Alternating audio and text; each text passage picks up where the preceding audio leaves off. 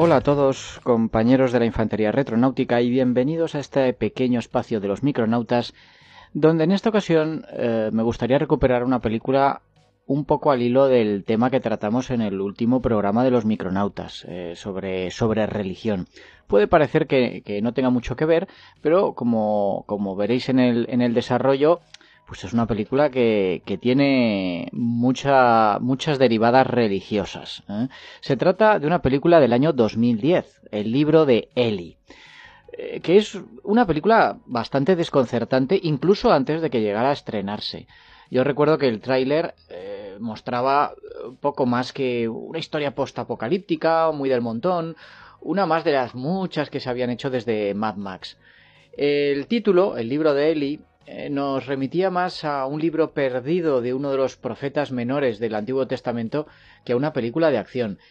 Y eh, además lo protagonizaba un actor de mucho prestigio como Denzel Washington, que además firmaba como productor, eh, lo que parecía indicar que el film pudiera ser algo más de lo que parecía a primera vista. De hecho, se hizo una campaña publicitaria bastante fuerte mm, previamente al estreno en las salas de cine, eh, en lugar de, relegarla directamente al, mercado de, de vídeo. ¿Qué podían ofrecer de nuevo estos hermanos Hughes, los que dirigen la cinta, muy poco prolíficos? Eh, su anterior película había sido From Hell, del año eh, nada menos que, que 2001, o sea, nueve, años antes, que, que hiciera que, esta cinta fuera algo diferente. después de La carretera, en el año 2009, una película que se estrenó tan solo dos meses antes de esta y que redefinió el, el subgénero postapocalíptico. ¿Tenía algún sentido eh, estrenar una película que planteara un escenario post-holocausto post eh, más convencional? ¿De qué va esto? Bueno, mmm, se nos presenta un vagabundo solitario, eh, lo interpreta Denzel Washington y que responde al nombre de Ellie ha estado caminando en dirección oeste por una América post-apocalíptica durante 30 años tratando de llegar al mar, aunque no se nos dice por qué ha tardado tanto. El mundo ha quedado devastado tras una catástrofe que sucedió años atrás y lo que conocemos por civilización, es decir, las ciudades, las leyes, la autoridad, las instituciones, eh, las infraestructuras, ha quedado reducido a cenizas. Es un mundo peligroso, un mundo cruel, violento, en el que el agua es un tesoro y donde impera la ley del más fuerte. Eh, los, los, más indefensos pues son acosados, asesinados por bandas de motoristas, saqueadores caníbales, pero Ellie, sin embargo, ha conseguido sobrevivir gracias a que tiene una inhumana habilidad con los cuchillos, las pistolas, los rifles y, y el karate. Cuando llega un a un pueblo polvoriento habitado por, por gente desesperada que vive en casas ruinosas y coches oxidados, llama enseguida la atención de Carnegie, eh, lo interpreta Gary Oldman, que es el, el tirano local, ¿no? y, y, manda, pues gracias a que controla con una banda de matones el acceso al, al pozo de agua. Carnegie le ordena a una muchacha, a Solara, que la interpreta Mila Kunis, muy, muy guapa ella, seducir a él y convencerle para que se ponga al servicio de Carnegie. Cuando la muchacha se entera de que Ellie lleva un libro en su mochila y se lo cuenta a Carnegie, este decide quitárselo a toda costa porque piensa que le otorgará un poder definitivo en el nuevo mundo. La primera parte de la película eh, parece inspirada por esta, esta, otra cinta que comentaba, La carretera. Eh, la escena de apertura es en un bosque eh, lleno de cenizas, donde Ellie, llevando una máscara de gas y cazando con, con ballesta lo que parece un gato mutante sin pelo, eh, pues está rodeado de tonos grises, eh, un contraste muy fuerte, la ceniza que cae del cielo, el aspecto general de desolación podría haber sido perfectamente extraída de, de esta película La carretera. Lo mismo se puede decir de las siguientes escenas, eh, con el protagonista rebuscando entre las ruinas algo que, comer o beber, va caminando por, por carreteras solitarias, hechas tisco, o enfrentándose a asaltadores que quieren robarle la comida o directamente comérselo a él. Pero tan pronto como una banda de esos maleantes se encara con, con Eli en el pueblo, este se convierte en una máquina de matar, y, el tono que, se, ha, establecido en la primera parte eh, cambia al de una película de acción más estilo Mad Max. La descripción de ese entorno futurista peligroso eh, pronto se, se olvida y se sustituye por la acción directa y muy explosiva. Esta es la razón de la crisis de identidad que sufre eh, el libro de Ellie. Da, la impresión de que los hermanos Hughes no tenían muy claro qué tipo de película pretendían hacer. Quizá un drama serio y realista, una película de acción, una parábola religiosa. Las escenas de peleas eh, se suceden con, con, mucha rapidez, con Ellie convertido en un superguerrero que elimina sin que se le caiga una gota de sudor a docenas de matones. La mayor parte de estas escenas pues están bastante bien coreografiadas, pero en más de una ocasión rozan lo, absurdo o directamente lo estúpido, como cuando el convoy militar llega a, una improbable casa en mitad de ninguna parte y su dueño, un anciano que interpreta a Michael Gambon, eh, descubre un arsenal escondido bajo el sofá.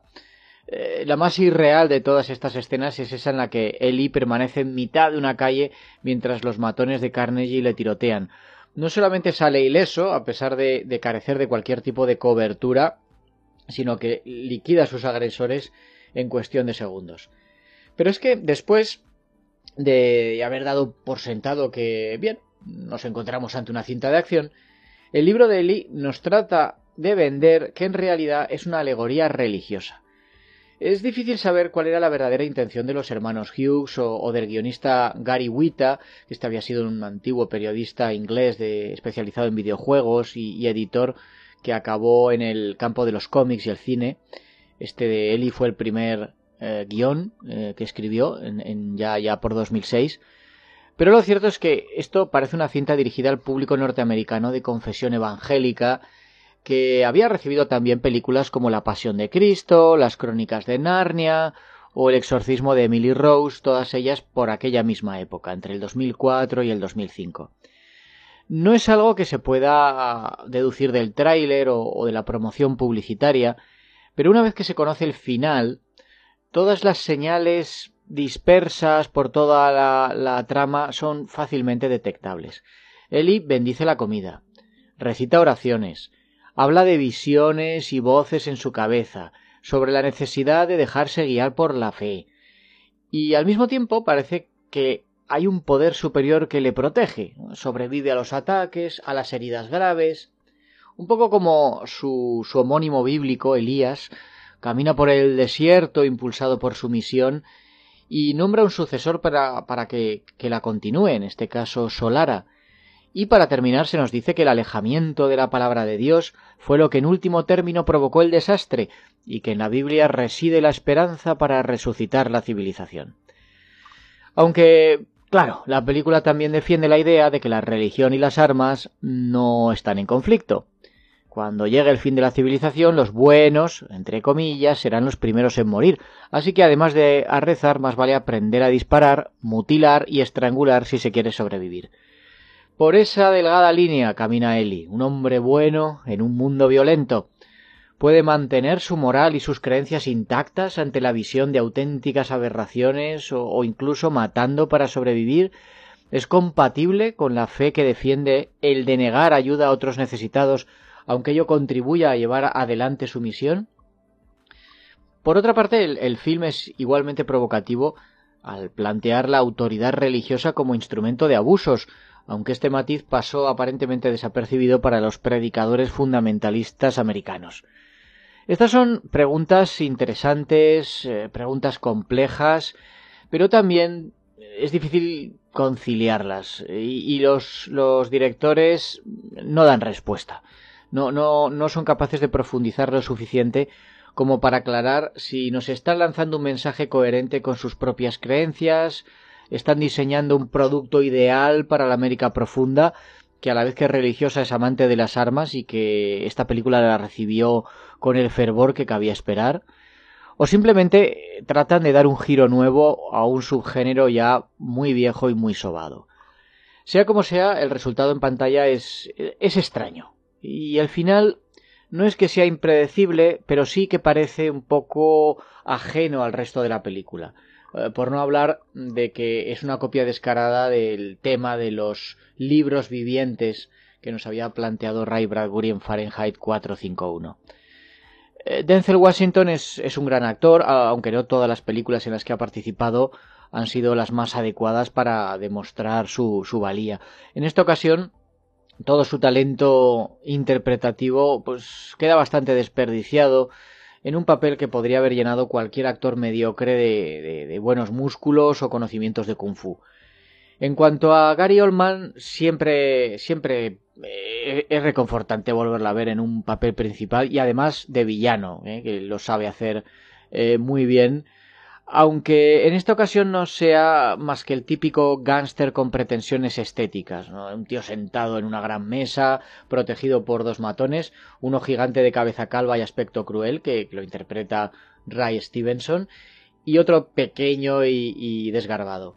Eh, Tom Waits destaca aquí en, en una pequeña intervención, como también Jennifer Bills, encarnando a un personaje del que quizás se podía haber sacado más partido.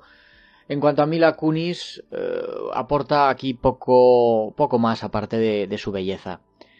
Los hermanos Hughes, Albert y Allen, fotografían esta historia en tonos marrones, tostados y azules pálidos para construir un mundo árido y polvoriento, achicharrado por un sol inclemente, que recuerda, por supuesto, al género del western.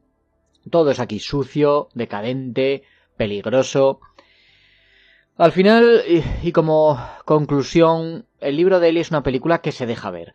Puede que su mensaje resulte confuso, contradictorio, inverosímil, sobre todo para quienes no sean creyentes, y que su intento de fusionar el western, la espiritualidad y las artes marciales con mensaje no se culmine con, el éxito buscado. Pero desde el punto de vista del cine de acción, la película sabe mantener la atención del espectador y no lo va a aburrir. Y esto no es menos importante, es una película más emocionante, más dinámica que La carretera, que quizá comentemos en, en, otro momento. Aquí vemos el horror de un mundo destruido y los más bajos instintos humanos, pero de alguna forma este, este seguro y sereno Denzel Washington se, se antoja más cercano, más reconfortante que el, el trastornado Vigo Mortensen de, de la carretera. En fin, lo dicho, espero que os haya interesado esta película. Si no la habéis visto, por lo menos os, brindará un, rato de entretenimiento. Y creo que puede ser un buen complemento al último programa que, hicimos. Un saludo a todos y nos escuchamos pronto en Los Retronautas. Adiós.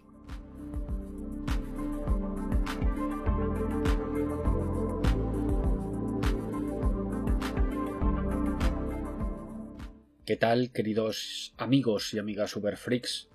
Aprovechando este micronautas que ha hecho Manuel, pues aprovecho, me cuelo, me cuelo para haceros una pequeña reseña de, un cómic. Me apetecía hablar, bueno, de algo más actual, de algo que estuviese ahora en librerías, que se estuviese publicando en este momento, y quería hablaros de Centaurus, que es una colección. esto es mm, bande dessinée, esto es cómic francés, se empezó a publicar en Francia en 2015 y el año pasado ya salió la última entrega, en total son cinco entregas, y en España en estos momentos vamos por la tercera que está publicando ECC Comics. Son tomitos finitos de 48 páginas a 10.95 cada tomito en color. Y bueno, aquí los autores son al guion dos guionistas, Leo el brasileño afincado en Francia Leo, que lo conoceréis eh, por los mundos de Aldebarán, los ciclos de los mundos de Aldebarán. Luego también a los guiones le acompaña Rodolphe o Rodolphe, Rodolphe, guionista que también ha trabajado con él en otras obras que esta ya no la he leído de Kenia, Namibia. Y luego al dibujo está el serbio Zoran Hangetov o Hangetov, a este yo lo conozco principalmente del trabajo que ha hecho con Jodorowsky, de sus colaboraciones para el ciclo todas las obras de los Tecnopadres y las de antes del Incal. Bien, ¿de qué va esto de Centaurus? Pues bueno, Centaurus nos cuenta la historia de una nave generacional. Tenemos lo de siempre. La Tierra está muy mal, y pues bueno, se fleta una nave mundo, podríamos decir, una de estas típicas naves que hemos visto muchas veces que es un diseño cilíndrico que rota sobre sí mismo, con lo cual genera gravedad en el borde interno, y allí pues vemos una nave enorme con sus bosques, sus lagos, sus paisajes. En un principio, cuando empezamos a leer, pues parece que estamos pues, en un planeta o en la Tierra, y luego enseguida vemos no, que es una nave. Y entonces aquí el tema es que pues irán a un pueblo, es como un pueblo que está allí en esta nave generacional, para buscar a una pareja de chicas. Eh, son dos hermanas gemelas y la gracia, podemos decir, es que una de ellas es ciega, pero tiene ciertos poderes mentales, de visión remota principalmente, y luego también tiene una conexión telepática con su hermana. Conociendo esto las autoridades, los mandos de la nave, pues creen que estas habilidades podrán ser útiles porque acaban de llegar a destino, tras unos 400 años de viaje, con lo cual aquí estamos con gente que ya ha nacido y ha vivido en la nave, después de varias generaciones, pues llegan a destino, a destino la constelación de Centauro, a un planeta que se llama Vera, y que en principio pues es un planeta pues como terrestre, ¿no? Ya sabían a dónde iban, ya sabían que era un planeta donde se podía vivir. Bueno, dicen, mira, como estamos mirando aquí el planeta desde arriba y vemos que hay construcciones, entonces aquí una de dos, o ha habido vida inteligente o todavía la hay, pues bueno, y sabiendo los poderes que tienes, creemos que puede ser útil un poco para bajar prevenidos. Vamos a mandar como una eh, misión de reconocimiento. Vamos a mandar un grupo de gente para que reconozca el planeta y comprueben si es seguro o no para desembarcar al resto de la tripulación. Aparte, por otro lado, la cosa urge, porque claro, tras un viaje tan largo, pues obviamente la nave ya está viejecita, de recursos va mal y no está como para irse alegremente a buscar otro planeta. ¿No? Entonces tienen esta premura, por un lado necesitan desembarcar, pero claro, por otro no se pueden arriesgar a desembarcar en un planeta hostil. Pues bien, una parte de la trama será la de la expedición en el planeta, que nos encontraremos pues un planeta de paisaje, vegetación similar a la de la Tierra, sí que hay una fauna alienígena, que en muchos casos puede ser peligrosa y hostil, pero aquí comenzará un poco el misterio, porque se irán encontrando cosas que recuerdan también a la Tierra, entonces vas a estar ahí pensando ¿qué pasa? ¿Están en la Tierra? ¿Están en una Tierra del futuro? Yo esto lo aventuro porque, eh, como os he dicho, vamos por el número 3 y eh, la colección acaba en el número 5. Yo esto no me lo he leído entero, ¿eh? O sea que spoilers no puedo hacer tampoco. Os voy a hacer los justos de todos modos. Entonces, como os decía, están ahí mirando a ver qué pasa aquí, porque, por ejemplo, nos encontramos eh, edificios que, que son terrestres, esto es diseño terrestre, pero otras construcciones no. Eh, platillos volantes, lo que os digo, por, por, un lado, misterio en el planeta, qué pasa en este planeta, pero por otro, en la nave que está en órbita, la nave generacional, se darán cuenta de que en el casco de la nave, mientras están haciendo, bueno, una revisión, mantenimiento, se encuentran que hay como una fisura, una fisura, alguien, algo, no se sabe qué, ha hecho un agujero en el casco y ha penetrado dentro de la nave. Ojo, ha entrado, ha hecho el agujero, luego lo ha vuelto a soldar, lo ha cerrado, pero el mayor misterio de todo es que esto ha ocurrido hace unos 200 años, o sea, a mitad de camino. Con lo cual dicen, pero a ver, ¿qué nos ha podido pillar en medio del espacio interestelar, donde no hay nada, para meterse en nuestra nave y subirse? Y la cosa es que entonces ha subido hace 200 años. Lleva ya varias generaciones lo que sea viviendo con nosotros. Hmm qué es, eh, cómo nos ha podido afectar. Bueno, aquí irán descubriendo cosas también que resultarán inquietantes. En fin, esta es un poco la trama por encima. El guion, ya os digo, muy interesante, despierta el interés, ¿no? El saber qué está pasando aquí, cómo va a terminar esto, cómo va a concluir. Por otro lado, tenemos el dibujo de Hangetov. A ver, a mí este tío es el típico autor academicista de la línea clara que te dibuja de miedo, pues te dibuja muy bien, eh, línea fina, color bien aplicado, dibuja maquinaria, dibuja personas, animales, lo que haga falta, pero a mí es un autor que se me antoja frío. Eh, los, los personajes cuando los dibuja son un poco como estatuas griegas, son hieráticos. Ya os digo, para mí es como demasiado academicista. Su dibujo no me transmite mucho, aunque esté muy bien ejecutado. Esto yo ya lo vi en cuando hizo las obras de Tecnopadres y tal. Que bueno, yo creo que lo cogieron porque un poco se daba un aire a Juan Jiménez. Lo que pasa es que, claro, la técnica de Juan Jiménez es superior tanto en color como en dibujo y Juan Jiménez sí que transmite. Es un dibujante realista, pero su dibujo transmite mogollón. El de Hangetov a mí no me transmite. Esto es obviamente una opinión personal. Aún así, creo que esta obra es interesante. Así que si os ha picado la curiosidad, vais a vuestra librería, a vuestro librero, y le preguntáis por Centaurus de ECC, y si os apetece, si os va bien, pues le dais una oportunidad. Bueno, pues esta era mi pequeña aportación para este Micronautas, que en este caso va a ser doble. Venga, un saludo a todos y nos vemos pronto. Adiós de nuevo.